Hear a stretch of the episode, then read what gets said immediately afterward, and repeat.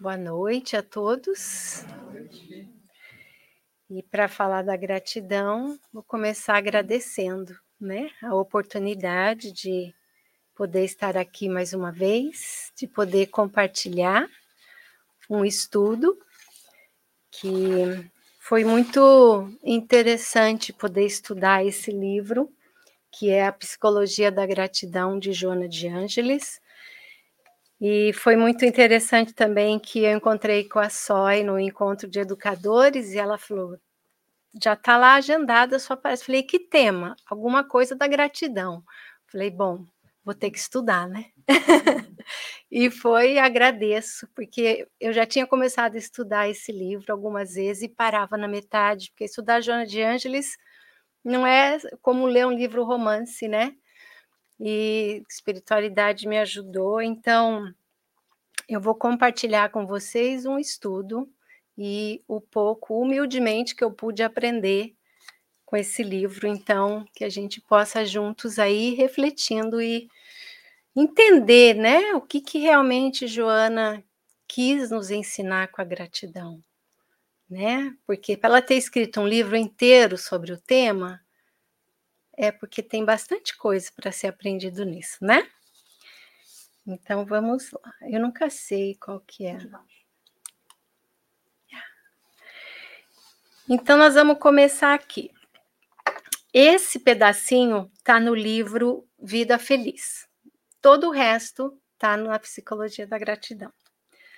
É, agradece a Deus o coração maravilhosamente desenhado e construído para te auxiliar no processo da evolução, nas etapas reencarnatórias e ouvida as pequenezas a que te prendes, fomentando desequilíbrios evitáveis. Agradece, pois, a Deus tua vida, teu corpo, teu ser eterno que marcha vertiginosamente para Ele.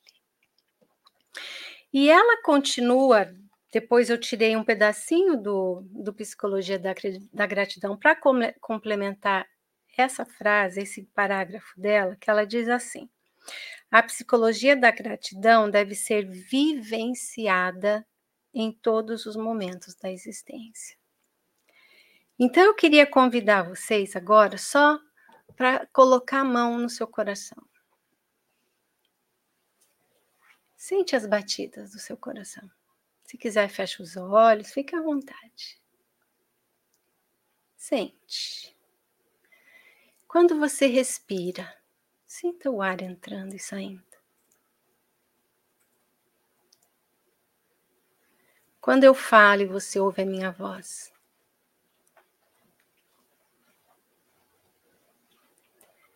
E agora, intencionalmente, agradece. Agradece esse coração, essa máquina que funciona independente do nosso comando. O ar que entra e sai sem que a gente se dê conta. Mas basta que ele deixe de entrar, a gente se liga no mesmo momento. Então agradece. Agradece por esse corpo que te permite ir e vir, inclusive de estar aqui nesta noite.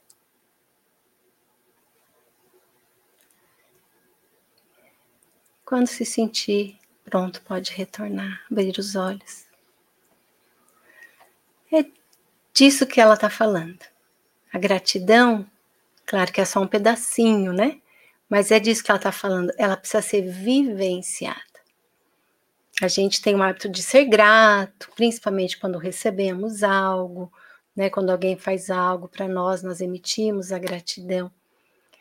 Mas a gratidão é isso também, mas ela é muito mais que isso. E nós vamos refletir juntos.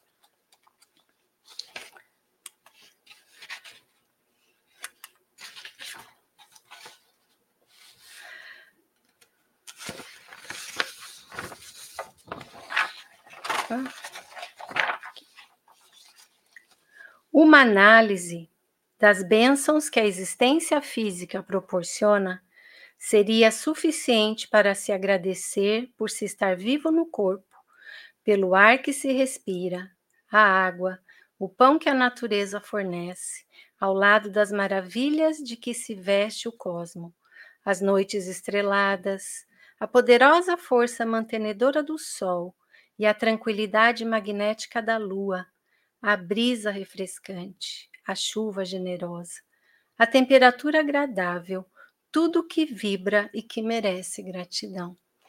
Então, esse pequeno exercício, que nós fizemos no início já dá para a gente sentir quando a gente se conecta com essa virtude, que é né, a gratidão é uma virtude, ela já nos traz esse, esse, essa conexão com esse encantamento da vida. Por mais difícil, às vezes, que a vida esteja, quando a gente para um minuto para agradecer, o, mínimo que seja, muda a nossa estrutura. E nós vamos entender um pouco mais sobre isso que ela fala.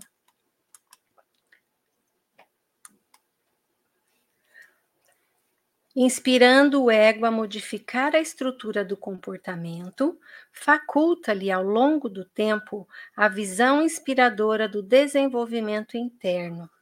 É nesse embate que surge a necessidade da gratidão, não apenas em relação ao que se recebe, mas, sobretudo, pelo que é possível oferecer-se, participando do, do, espetáculo da vida em sociedade, na condição de membro atuante e não de parasita prejudicial.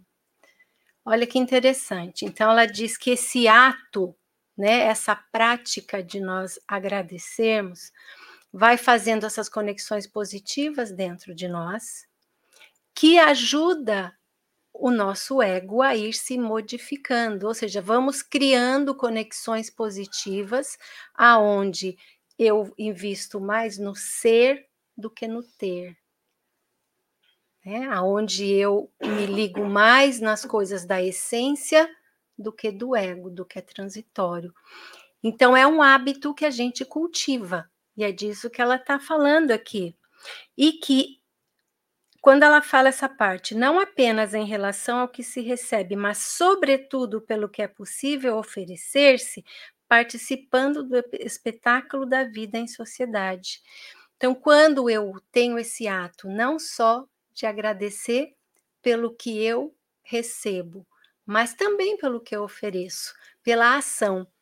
Né? A gratidão, o oferecer, é uma ação, ela não é uma situação onde você só recebe como ela diz aqui, né?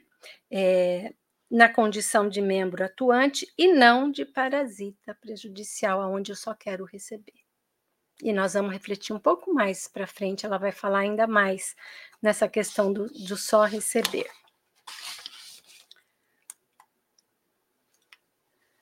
Agradecer significa extasiar-se de emoção lúcida e consciente da realidade existencial mas não somente pelo que se recebe, também pelo que gostaria de conseguir, assim como que assim pelo que ainda não se é emocionalmente.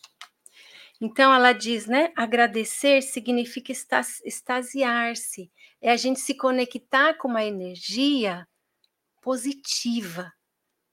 É a gente mesmo diante da dificuldade, eu ainda assim conseguir agradecer. E nós vamos ver com mais detalhe isso, mas é nessa sintonia que eu quero que a gente caminhe, para a gente entendendo que praticar a gratidão tem a ver com esse estado do espírito imortal que nós somos. Ele não é só uma ação superficial, ele é um estado, é um estado de consciência em que quando eu pratico, quando eu invisto nisso, quando eu começo a ver a vida por esse olhar que ela nos convidou a olhar a natureza, a ser grato por tudo, pelo coração, pela respiração, pela oportunidade de estar encarnado, quando a gente vai se tornando consciente, não fazer as coisas de forma automática, ah, muito obrigado, ah, eu agradeço, gratidão, gratidão, gratidão, né? Mas de uma forma superficial, não é uma coisa sentida. E é esse o convite dela, para que seja sentido. E ela continua: agradecer o bem que se frui, assim como o mal que não aconteceu ainda. E, particularmente quando suceda, fazer o mesmo, tendo em vista que somente ocorre o que é necessário para o processo de crescimento espiritual, conforme programado pela lei de causa e efeito. Aí eu queria contar para vocês uma é uma historinha, mas é uma fala do Divaldo Franco, que acho que muitos já devem ter ouvido ele falar em palestra, que ele fala que ele agradece, como que ele faz o ato de agradecer. E eu queria entender de onde que veio, né? Porque eu, nós do meio espírita, a gente escuta, ele fala, alguém fala, alguém repete, né? Eu falei, deixa eu entender onde é que veio, né, essa, essa fala dele. E eu achei uma palestra dele que ele fala, inclusive, chama Psicologia da Gratidão, falando sobre esse livro. E ele conta que ele estava em Berlim pela primeira vez para dar uma, uma palestra, um estudo lá, e ele estava nervoso antes né, do, de apresentar o estudo. Mas ele foi, fez a apresentação e deu tudo certo, acabou. E aí ele se isola um pouquinho num canto e entra em oração e começa a agradecer a Deus porque tudo tinha ido muito bem. E aí a Joana de Ângeles, a sua mentora, se aproxima dele e fala: "O que fazes, meu filho?" Estou aqui agradecendo porque deu tudo certo. Ela falou: fazes bem, mas vou te ensinar algo mais. Além de agradecer por tudo que foi bem, agradece pelo mal que não aconteceu. Porque muita coisa poderia ter acontecido. Uma pessoa ter caído no palco, alguém ter se alterado, tantas e tantas coisas podiam ter acontecido aqui no público e nada aconteceu. E ele falou: Pois bem, né? Daqui em diante, vou agradecer por tudo de bom e pelo mal que não me aconteceu. E ele continua na palestra. Ele diz que anos mais tarde, numa palestra dele, ele está é, falando e ele comenta sobre como ele então aprendeu com a Jona de Ângela e como ele fazia a gratidão diária dele. E aí acabou a palestra, uma senhora procura ele, uma senhora escocesa, e diz para ele: Divaldo, gostei tanto da sua forma de agradecer e eu queria te dizer que eu pratico isso também, mas eu pratico uma terceira coisa. Eu agradeço pelo mal que me aconteceu, porque todo mal é para o meu bem, porque vai me ajudar no meu aprendizado. Aí ele diz que desde então ele passou a agradecer pelo bem que aconteceu, pelo mal que ele foi livrado e pelo mal que aconteceu, porque é para o bem. Né? Porque aqui ela fala, conforme programado pela lei de causa e efeito. Então, quando nós nos tornamos conscientes, né, de que o bem, o mal que não aconteceu e o mal que aconteceu é para o nosso bem, olha como muda, né? Como muda o contexto da nossa gratidão. E o Divaldo diz que desde então, todos os dias, esse é o ato de gratidão. E fica a dica, né? Se o Divaldo faz, a Joana que ensinou, acho que a gente pode incluir na nossa rotina, né? E ela traz um pouco, uma outra visão também. A proposta de Jesus, no que concerne ao amor em retribuição ao mal, é também a maneira psicológica saudável da gratidão, pelo ensejar a vivência da abnegação e da caridade. Não implica silenciar o deslize que foi praticado, porém reconhecer que este proporciona o surgir e o expandir-se os sentimentos superiores da compaixão e da misericórdia que devem viger nos indivíduos e nos grupos sociais. Aqui, esse convite para que a gente haja com abnegação e compaixão diante do mal que nos foi feito. Tem uma até uma sugestão, né, que quando nós recebemos algum mal que alguém faz para nós, se nós seguirmos, né, nos esforçarmos para olhar a situação pelos olhos da abnegação e da compaixão, o que, que a gente poderia fazer? E uma dica é separar o ofensor do ofendido. Então, quando eu olho para o outro ser que fez algo, que me magoou, que me machucou, e eu consigo ver nele que ele também é um espírito encarnado em processo de evolução, tanto quanto eu, que também deve estar buscando melhorar-se. Né? Mas o ato em si, não, simplesmente a gente não, não, não anula pelo fato de eu reconhecer que a outra pessoa também está em processo de, de, de evolução. Mas torna muito mais fácil de ser lidado com a situação Hoje tem algo muito comum, né? Que quando alguém fala alguma coisa que não está de acordo com o que eu penso, com o que eu gosto, a, a pessoa inteira deixa de ter sentido, né? Cria-se inimizade, cancela-se a pessoa, às vezes por coisas tão, não vou dizer simples, mas independente do que é, não existe um esforço tão grande às vezes da gente olhar para o outro, falar, eu também, eu tenho defeito, a pessoa tem defeito, ela está se esforçando, eu estou me esforçando. Como que a gente pode resolver essa desavença sem criar um rompimento, às vezes por uma vida ou por várias vidas, né? Então, quando ela diz aqui, né, que não implica silenciar o deslize que foi praticado, porém reconhecer que, esse, que este proporciona o surgir e o expandir-se da compaixão e da misericórdia. Então, trazer para a gente essa reflexão diante de uma ofensa, o que, que eu posso fazer? Né? Como é que eu posso lidar com isso de maneira a buscar a resolução e não o rompimento, né? Porque mais cedo ou mais tarde a gente vai ter que resolver, seja nessa vida, seja em outras, né? Quando está aqui é mais fácil, né? Vamos continuar. E ela traz uma outra, uma outra visão, que parece muito conosco também. Nem sempre, porém, o ser humano consegue viver a psicologia da gratidão. Pode iniciar o dia em júbilo e gentileza. À medida, porém, que as horas passam e sucedem-se os incidentes no convívio familiar, no trânsito, no trabalho, passa a agir com impulsos agressivo-defensivos, seguindo a correnteza dos desesperados. Não sei se vocês passam por isso, se alguém tem né, alguma coisa em casa, no trânsito, no trabalho, né? Vou deixar aí para cada um pensar, ver. E Joana está dizendo, né, comum, né, no nosso, no nosso, na nossa vida. Mas ela continua, ela traz mais duas reflexões. Noutras vezes, antes de dormir, encontra-se disposto e grato. Apesar disso, fenômenos de sonhos perturbadores, episódios de insônia, distúrbios gástricos tomam-no e, ao despertar, o mau humor assinalam, tornando o seu dia desagradável e o seu comportamento irreconhecível. Se não nós mesmos, com certeza a gente conhece alguém, né? Não é todo dia, mas às vezes você faz a sua oração, você sente, né? Você vai dormir, parece que está tudo tranquilo, aí de repente você acorda, fala: Meu Deus, por onde eu andei? Né?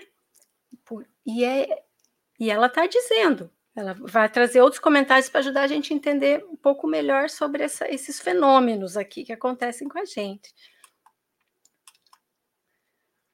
Há um arraigado hábito no ser humano de recordar-se dos insucessos, dos maus momentos, das contrariedades, das tristezas e das agressões sofridas em detrimento das muitas alegrias e benesses que são deixadas em plano secundário dos painéis da memória. Esse comportamento produz o ressumar do pessimismo, da queixa, do azedume, da depressão. Não sei se acontece com vocês também, mas quantas vezes a gente às vezes vê uma notícia ou algo acontece, essa tendência de reclamar, de ser pessimista, ou a gente conhece alguém, né? Tem pessoas que ela diz, né, é um hábito, um hábito arraigado de olhar as coisas negativas, de reclamar de tudo, né? Então, e que esse tipo de comportamento, se ele se arrasta, leva ao pessimismo, queixa, ao azedume e à depressão. É importante a gente prestar atenção nisso, né? Será que eu tenho reclamado demais? Será que as pessoas que convivem comigo têm esse hábito, né? E essa reclamação, né? É uma energia que é criada e você vive dentro dela e as pessoas que estão junto de você. Enfim, importante a gente prestar atenção nisso, né? Mas não está aqui no texto, mas está aqui, que eu tirei do livro também. Ela diz assim, na continuação dessa reflexão, é natural que assim ocorra. passado, porém, é natural que assim ocorra pelo nível de que ainda se encontram todos os espíritos encarnados. Porém, passado o fenômeno perturbador, quer dizer, passou a irritação, o mau humor, eu me dei conta que estou reclamando, preciso mudar, cumpre que se volte às atitudes gratulatórias anteriores, insistindo-se sem desânimo para automatizá-las, a fim de que permaneçam mesmo nos momentos desafiadores e desconfortáveis. Então, como ela diz, é normal que ainda aconteça isso, pelo estágio que nós estamos. Mas o esforço de quando eu me percebo nesse comportamento, eu buscar retomar a minha gratidão. Gratidão pelo mal que está me acontecendo naquele momento, que é para o meu bem. O que, que eu posso aprender com isso? Como é que eu posso mudar esse meu padrão mental? Para que eu passe a vibrar mais positivamente, né? Então, por mais que a gente se encontre ainda, às vezes diariamente, né? Ela, no primeiro ela fala, de manhã se acorda bem, tá tudo bem, trânsito, trabalho, bum, a gente se desconecta e passa o dia ali irritado. Vai dormir bem, acorda mal. E acontece. Então, como que eu saio desses padrões? Né? Ação. Né? Se realmente se desenvolvendo essa consciência de que é importante fazer o esforço. Né? Vamos lá.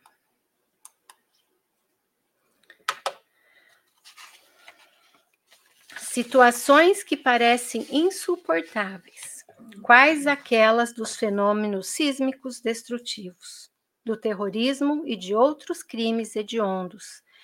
Quem os sobrevive dispõe de recursos morais e emocionais para louvar e agradecer. Isso porque, permanecendo a existência orgânica, dispõe-se de meios para se diminuir os danos e reiniciar-se experiências evolutivas, tendo em vista que a vida verdadeira encontra-se além das dimensões somáticas. Parece que ela escreveu esse livro esse ano, ano passado, né? Porque olha quanta coisa a gente tem visto, né? Isso que ela escreveu e muito mais. E às vezes a gente lidando com tudo isso e assistindo tantas todas essas notícias, parece que o mundo está perdido, né? Vem aquela sensação de que, nossa, eu estou tão longe, eu me sinto impotente, eu gostaria de poder ajudar, né? Todas as coisas que acontecem no Brasil e tudo que está acontecendo no mundo, qual que é meu, qual que é meu alcance de ação, né? Então essas coisas realmente elas, elas mexem muito com a gente. E aí a gente vê pessoas que passam por essas situações. E aí elas sobrevivem e mudam.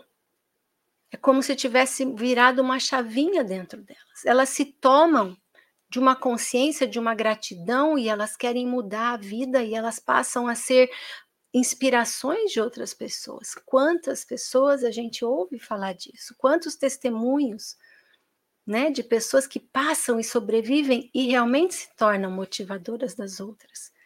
É disso que ela está falando aqui. Existe sim toda essa essa essas coisas ruins acontecendo, sim. Mas a gente não pode esquecer que elas são transitórias, elas são passageiras. Não é que nós vamos ignorar, que a gente vai se isolar. Não. Mas onde, o que, que eu posso fazer? Como é que eu posso olhar para essas coisas e ainda assim permitir que eu agradeça? Difícil, mas não impossível. E ela continua agora. Quando Jesus enunciou que no mundo somente se teriam tribulações, não apresentou uma tese pessimista, mas realista, em razão do processo evolutivo em que se estagiam os espíritos no corpo físico, nós, né? Complementando o ensinamento, ele aduziu: Mas tem de bom ânimo, eu venci o mundo, demonstrando que o êxito é natural e inevitável se houver o empenho e a dedicação para consegui-lo. É Jesus dizendo isso.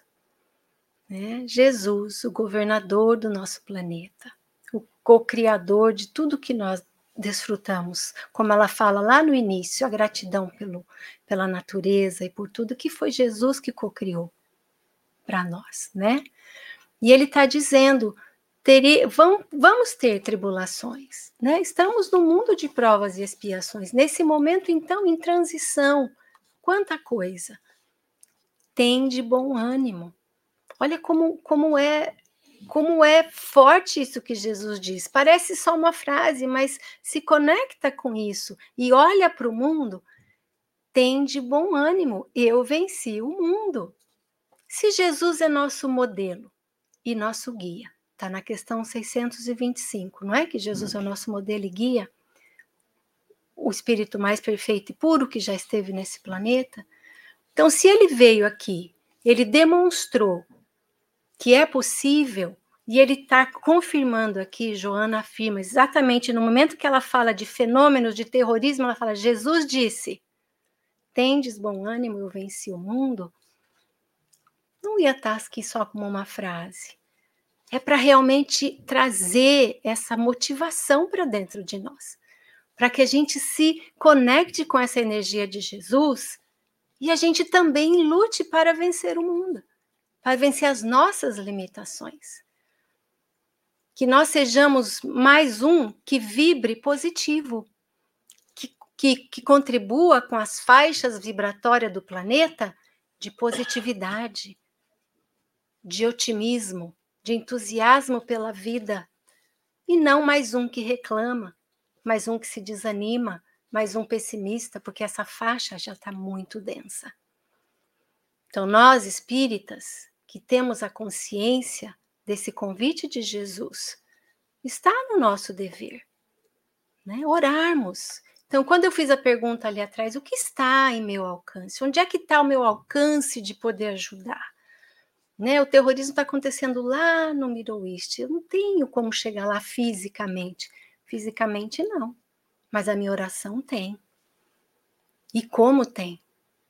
né? A minha oração intencional, pedindo aos bons espíritos, né? Orando por eles também, para que eles sejam fortalecidos nesse trabalho de resgate, né?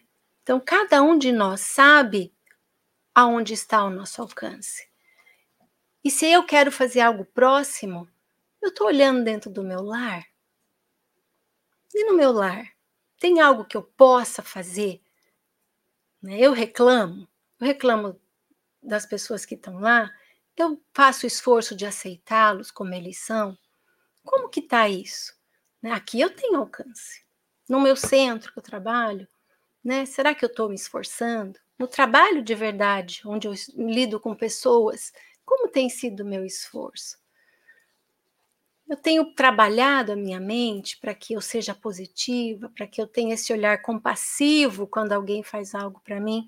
Né? Então a gente vai analisando e vendo que tem, são tantas pequenas coisas que parecem pequenas, mas que, se feitas todos os dias, elas têm um efeito muito grande no todo, né? Então é um convite para a gente realmente pensar. E ela conclui: Desse modo, em vez do receio e da rebeldia ante tais insucessos, a bênção da gratidão. Porque a dor somente se expressa com, como investimento da vida em favor da plenitude do ser. Então, por mais que tudo esteja acontecendo, trabalhar essa gratidão ajuda a gente a, a alcançar esse estado de consciência que vai me conectar com o meu processo evolutivo de chegar à plenitude, que esse é o nosso destino, né? A plenitude do ser.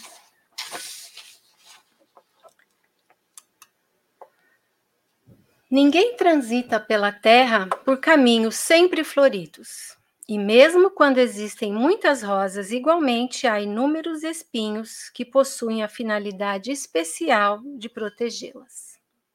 Desejar-se uma existência física sempre risonha e fácil constitui imaturidade psicológica. Estado de infância não vivida, que foi transferida para a idade adulta, porquanto em tudo e em todo lugar o processo de crescimento é como um contínuo parto que proporciona vida, mas que oferece também um quantum de dor. Achar que a vida vai ser só flor é uma ilusão, né? E Joana de Anjos está dizendo sim, é uma imaturidade. Então, a gente achar que vamos passar pela vida só por momentos floridos, não estamos lá, não é real. E aí a gente está se colocando diante de frustrações, né? Porque aí eu agradeço quando a vida é florida. E aí, quando ela não é florida, não tem gratidão. Porque como assim? Né? Minha vida estava indo tão bem. Da onde que veio isso? Eu sou uma pessoa boa. Creio em Deus, faço a minha parte e veio o desafio. O que está acontecendo? Né? Não é assim. Né? Não é assim. Ela está deixando claro para a gente, né? Vamos lá. O homem e a mulher gratos são elementos decisivos na estrutura da sociedade. O ingrato, por sua vez, torna-se um enfermo no meio onde vive, no conjunto social e em todos os grupos em que se movimenta. Velho hábito vicioso instala-se nos indivíduos desde a infância, que é o de receber dádivas e não as valorizar como se for credor de todos os sacrifícios dos outros, sem nenhuma consideração pelo que recebem, não demonstrando nenhuma gratidão. Quanto a gente tem visto isso hoje? Pessoas que sentem que deveriam ser servidas o tempo todo e que quando não são, né? Existe o rebeldia, existe um, a gente vê isso nas crianças, nos jovens, nos adultos, né? Pessoas que ficam iradas quando as coisas não saem como elas querem, né? Ou então que recebem, recebem, recebem e não conseguem às vezes ter um ato de agradecer, né? Achando que o mundo está ali para servi-las.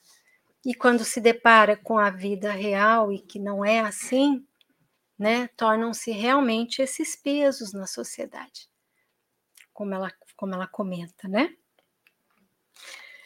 E eu vou contar uma história que está no livro dela, que diz assim: Conta-se que um certo executivo tinha o hábito de adquirir o jornal do dia após o expediente em uma banca em, em frente do edifício que trabalhava.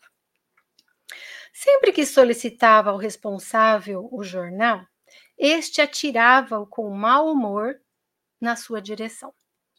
E ele retribuía o gesto infeliz com palavras de gratidão.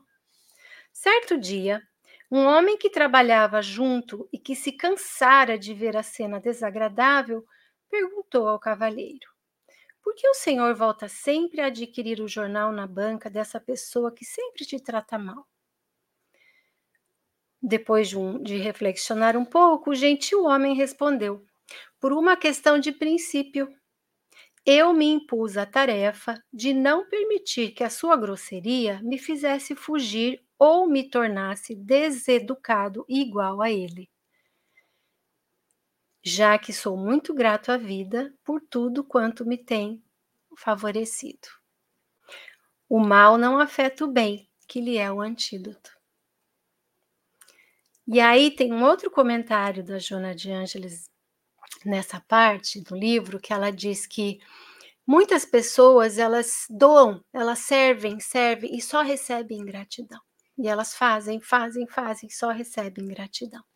E chega um momento que elas se cansam, né? E frases como: chega, para mim chega, fui até aqui, não faço mais, já fiz de tudo e, e essa pessoa nem sequer é um obrigado. E a pessoa simplesmente abandona esse ajudar e se volta e volta a cuidar somente de si.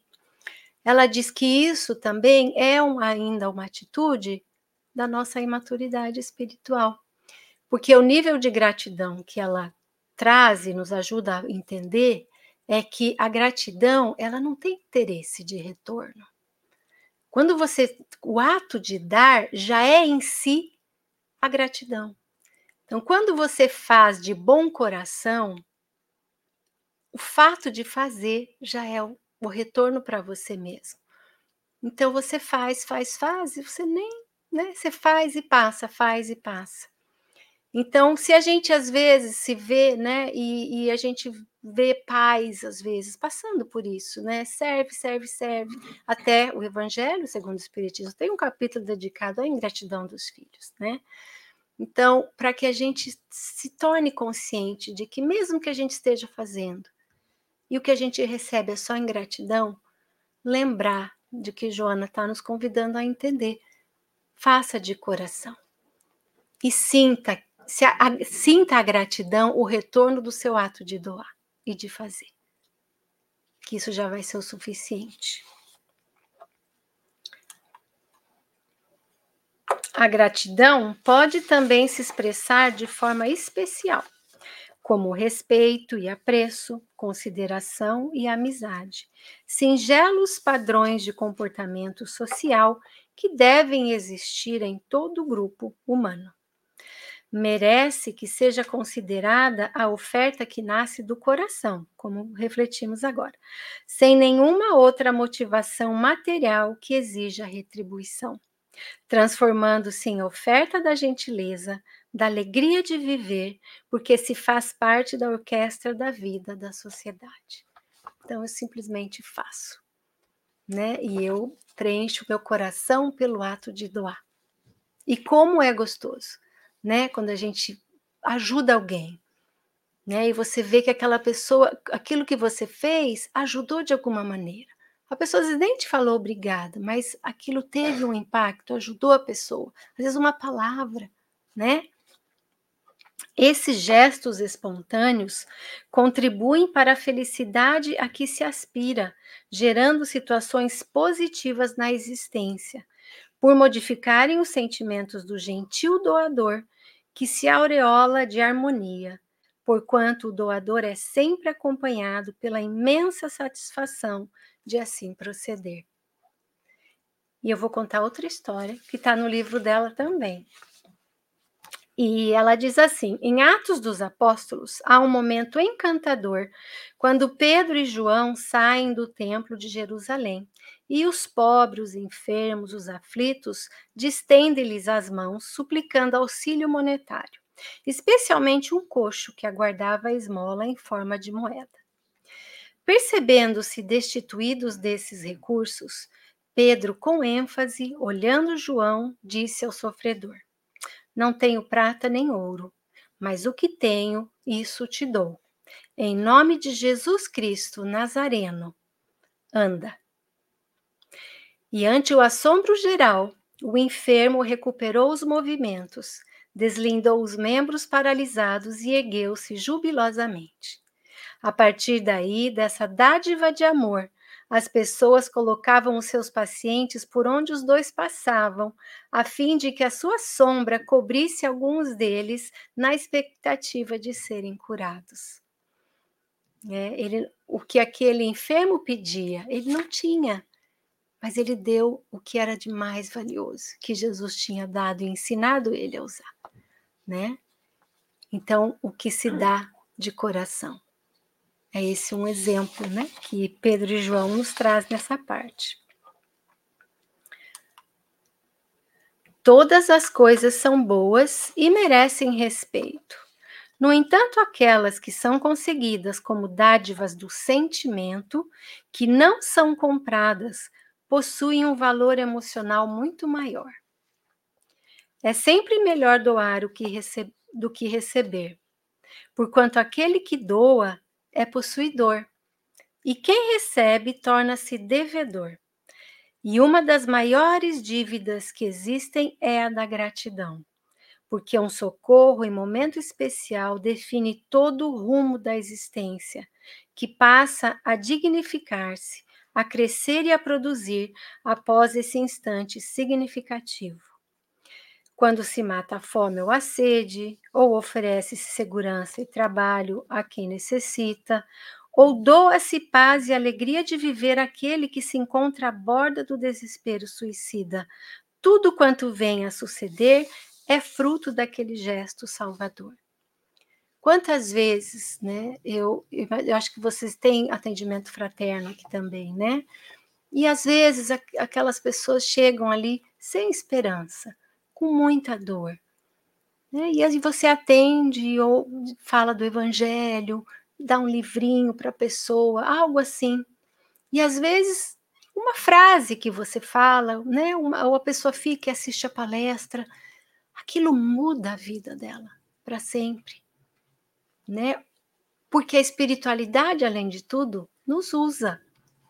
Né? Deus usa as criaturas para ajudar as suas criaturas. Às vezes, um amigo que está passando por algo e liga, e você só ouve. Aquilo pode mudar a vida daquela pessoa para sempre. Então, atos pequenos, que às vezes, para a gente que está doando, parece pequeno, mas muda a vida da pessoa para sempre. A gente não sabe ao alcance daquela ação feita do coração, né? Como ela diz aqui, os que vêm do sentimento, não os comprados, têm valor muito maior.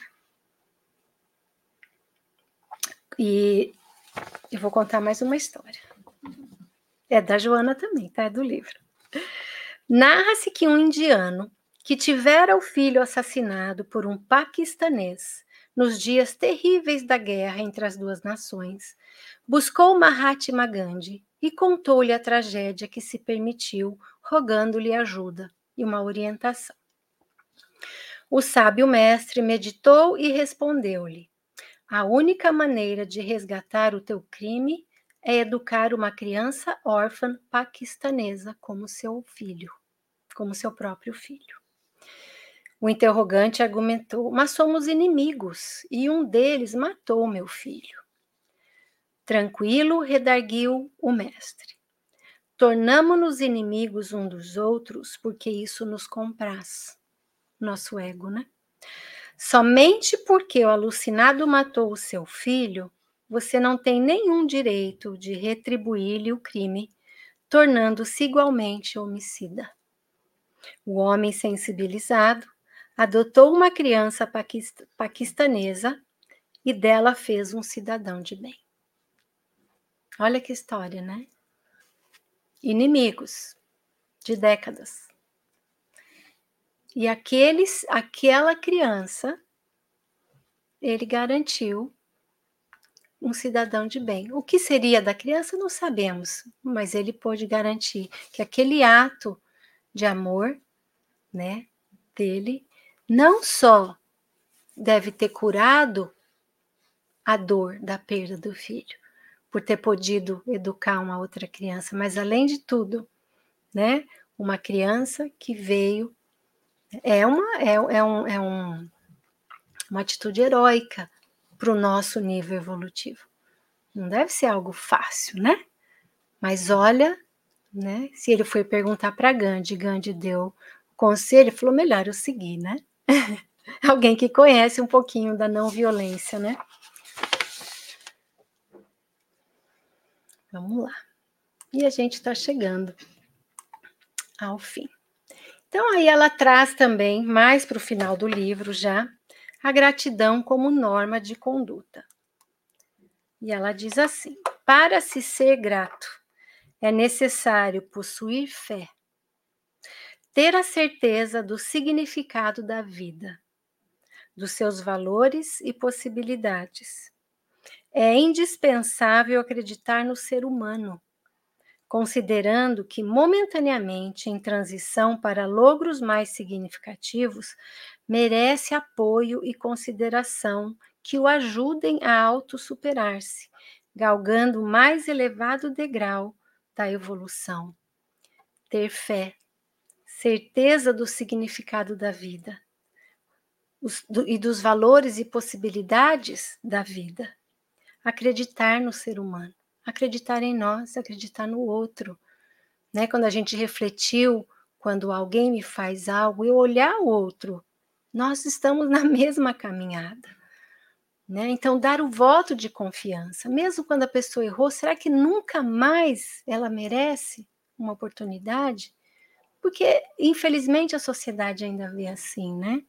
É bem raro aquela segunda chance de coração. Então, acreditar em nós, seres humanos somos nós, acreditar em nós, né?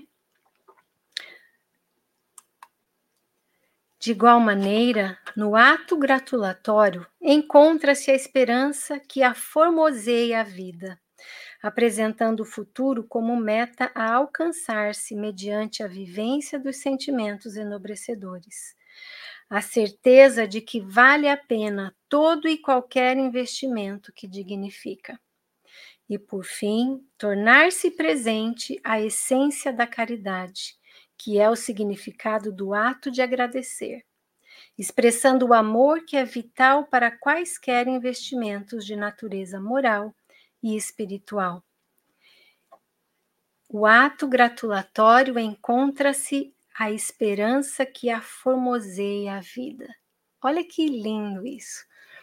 Quando a gente vai colocando pequenas doses, doses homeopáticas de gratidão no nosso dia a gente vai tendo essa o belo, né? Esse a formosear da vida e a gente começar a ver a vida pelo belo.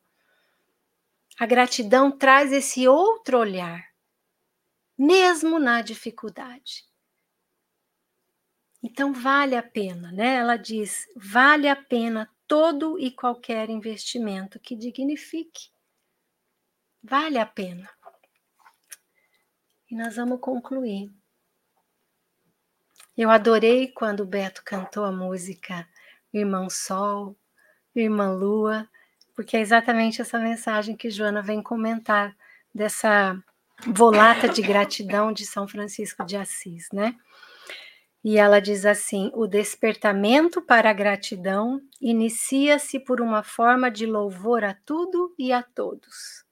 Francisco de Assis exaltou na sua volata de gratidão o hino em favor de todas as criaturas, irmão Sol, irmã Lua, irmã Chuva, vegetais, animais e tudo quanto vibra e glorifica a criação. Quanto mais exaltava o que a muitos parece insignificante ou destituído de valor, a sua riqueza gratulatória conseguia dignificar, exaltando-lhes as qualidades. Então, quando a gente vê São Francisco naquela conexão com os pássaros, com os peixes, com a natureza, ele conversava com a natureza, né? Ele exaltava o valor das criaturas, que era o que vibrava dentro dele, né? Então, a gratidão dele é um ensinamento para nós das pequenas coisas que a gente pode ser grato. E quando a gente sai, por exemplo, de manhã para dirigir, principalmente no outono, meu Deus, que coisa mais linda onde nós vivemos, né? Então, só, esse, só essa caminhada, esse passar do carro, olhar, agradecer por viver num lugar, a gente vê isso todos os dias. Né? Esse, então, só essas pequenas coisas que vai construindo dentro de nós esse for, essa formosidade, como ela diz, não lembro, formoseia a vida. Aí, quando eu me deparo com a dificuldade, eu já tenho um depósito dessas energias gratulatórias dentro de mim, que vão me ajudar a ter força para também ter esse olhar para o mal que está me acontecendo como uma oportunidade de crescimento, de aprendizado. Porque eu estou entendendo qual é o sentido da vida. E ela continua aqui embaixo. Claro está, portanto, que a gratidão, para ser legítima, exige que haja no íntimo da criatura esse encanto pela vida. O doce enlevo que a torna preciosa em qualquer condição que se manifeste, que se compreenda a magia do existir, percebendo-se as dádivas que se multiplicam em incontáveis expressão de intercâmbio. A gratidão, ela é esse encantamento pela vida. É eu estar consciente de quem eu sou. Sou um espírito imortal. Tive começo, não tenho fim. Sou filha de Deus, amada por Deus, criada pelo amor dele. Ele não me jogou no universo, eu não estou sozinha. É tudo feito com muito amor. É a gratidão é o estar consciente de que cada encarnação é um processo para me levar mais perto de Deus. Cada esforço que eu faço para ser melhor é um passo a mais na direção da plenitude e um passo mais distante do, prime, do, do primarismo que eu vivia. Então, a, ser grato é esse ato de estar consciente de quem nós somos, de onde nós viemos, por que nós estamos aqui e para onde nós vamos. Então, ter consciência disso me coloca nesse estado de encantamento pela vida, seja no momento de conquista, de júbilo, seja no momento do desafio porque me torna consciente de que o desafio é passageiro, o júbilo é para a eternidade. Então era isso que eu queria compartilhar com vocês. Gratidão pela oportunidade. E o Thanksgiving está aí, né? Que a gente possa manter esse coração grato pelas dádivas da vida, que são muitas. Se a gente parar para observar, são muitas, né? Muito obrigada.